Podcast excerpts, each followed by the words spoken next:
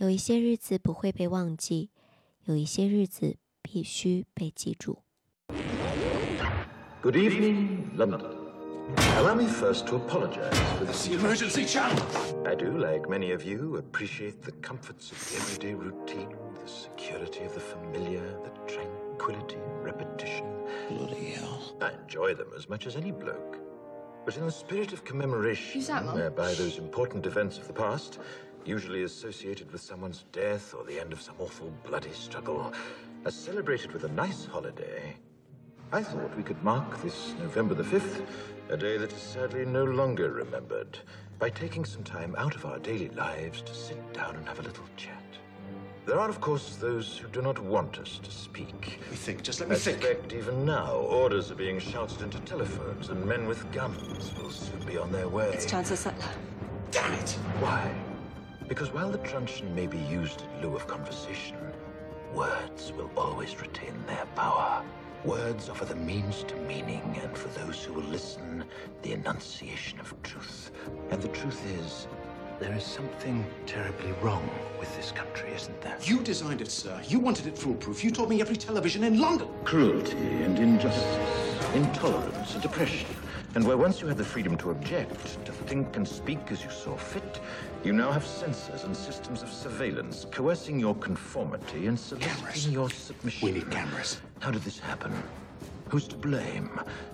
Well, certainly there are those who are more responsible than others, and they will be held accountable. But again, truth be told, if you're looking for the guilty, you need only look into a mirror. I know why you did it. I know you were afraid. Who wouldn't be? War, terror, disease. There were a myriad of problems which conspired to corrupt your reason and rob you of your common sense. Fear got the best of you, and in your panic you turned to the now High Chancellor Adam Sutler. He promised you order, he promised you peace, and all he demanded in return was your silent, obedient consent. Inspector, you're almost through. Last night, I sought to end that silence. Last night, I destroyed the Old Bailey to remind this country of what it has forgotten. More than 400 years ago, a great citizen wished to embed the 5th of November forever in our memory. His hope was to remind the world that fairness, justice, and freedom are more than words. They are perspectives. So if you've seen nothing, if the crimes of this government remain unknown to you, then I would suggest that you allow the 5th of November to pass unmarked. But if you see what I see, if you feel as I feel, and if you would seek as I seek, then I ask you to stand beside me one year from tonight, outside the gates of Parliament. And together we shall give them a 5th of November that shall never, ever be forgotten. I want to break free.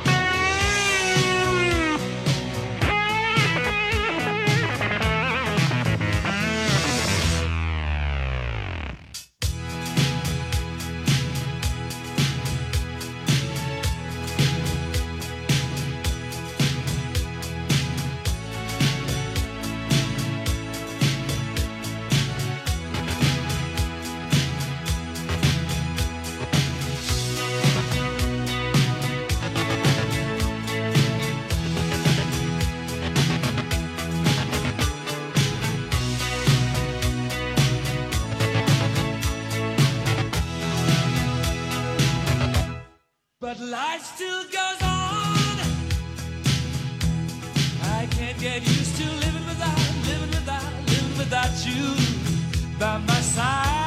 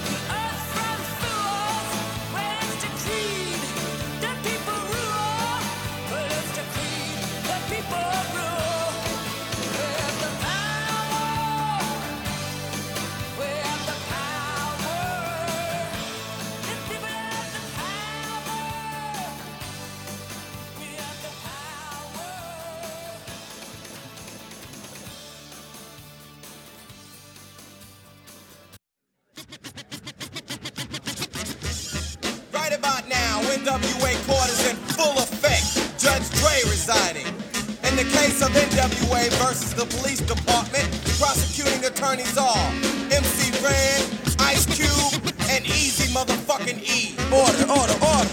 Ice Cube, take the motherfucking stand. Do you swear to tell the truth, the whole truth, and nothing but the truth, so help your black ass? You goddamn right. Won't you tell everybody what the fuck you gotta say?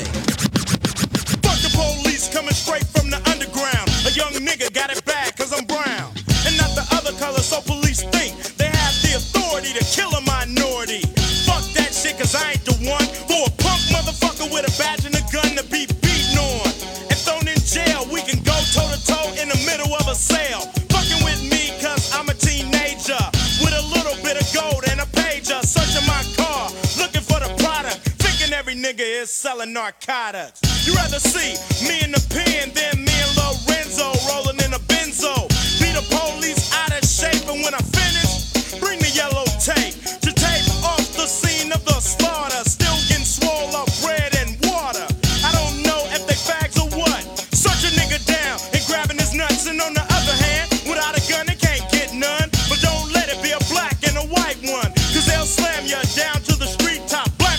Showing out for the white cop. Ice Cube will swarm on any motherfucker in a blue uniform. Just cause I'm from the CPT, punk police are afraid of me, huh? A young nigga on the warpath, and when I finish, it's gonna be a bloodbath of cops dying in LA. Yo, Dre, I got something to say.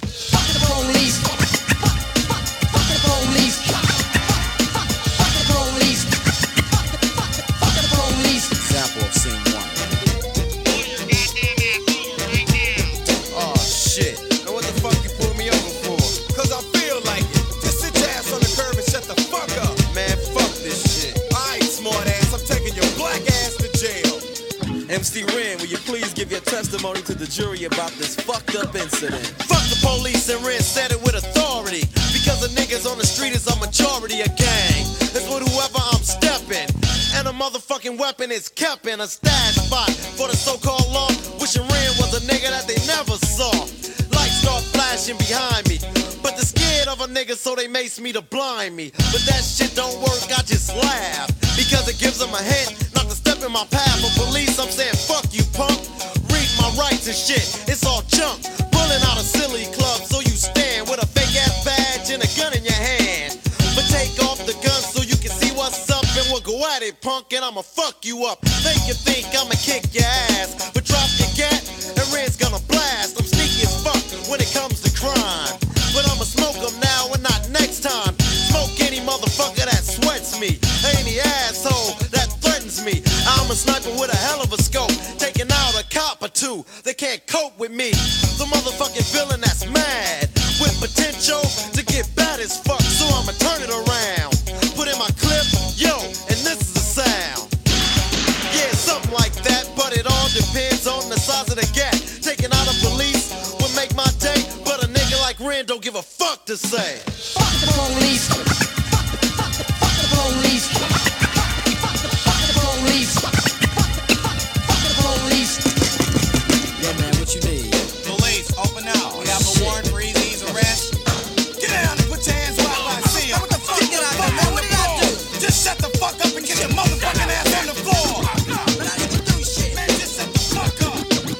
Why don't you step up to the stand and tell the jury how you feel about this bullshit? I'm tired of the motherfucking jacking. Sweating my gang while I'm chilling in the shacking, shining the light in my face, and for what? Maybe it's because I kick so much, but I kick ass. Or maybe because I blast on a stupid ass nigga when I'm playing with the trigger of an Uzi or an AK. Cause the police always got something stupid to say. They put out my picture with silence. Cause my identity by itself criminal behavior. Yeah, I'm a gangster, but still I got flavor. Without a gun and a badge, what do you got? A sucker in a uniform waiting to get shot by me or another nigga. And with a gat, it don't matter if he's smaller or bigger.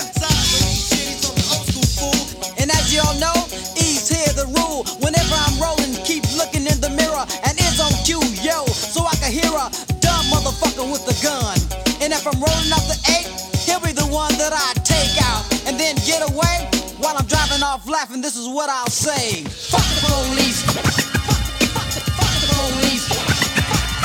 Fuck the police. Fuck the police. The verdict. The jury has found you guilty of being a redneck, white bread, chicken shit motherfucker. Wait, that's a lie.